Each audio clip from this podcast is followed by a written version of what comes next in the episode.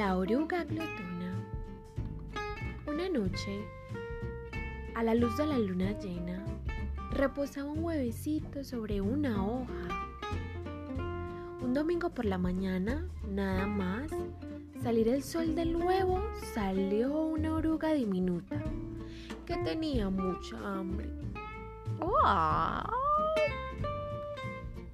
Enseguida comenzó a buscar algo que comer. El lunes atravesó masticando una manzana, pero aún tenía hambre. El martes atravesó masticando dos peras, pero aún tenía hambre. El miércoles atravesó masticando tres ciruelas, pero aún tenía hambre. El jueves atravesó masticando cuatro fresas, pero aún tenía hambre. El viernes atravesó masticando naranjas, pero aún tenía.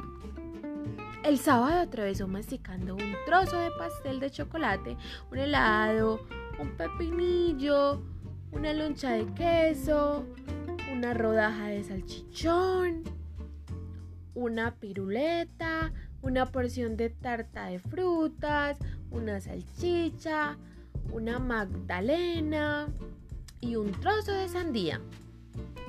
Aquella noche tenía un tremendo dolor de barriga. Al día siguiente ya era domingo otra vez. La oruga atravesó masticando una hoja verde y se sintió mucho mejor.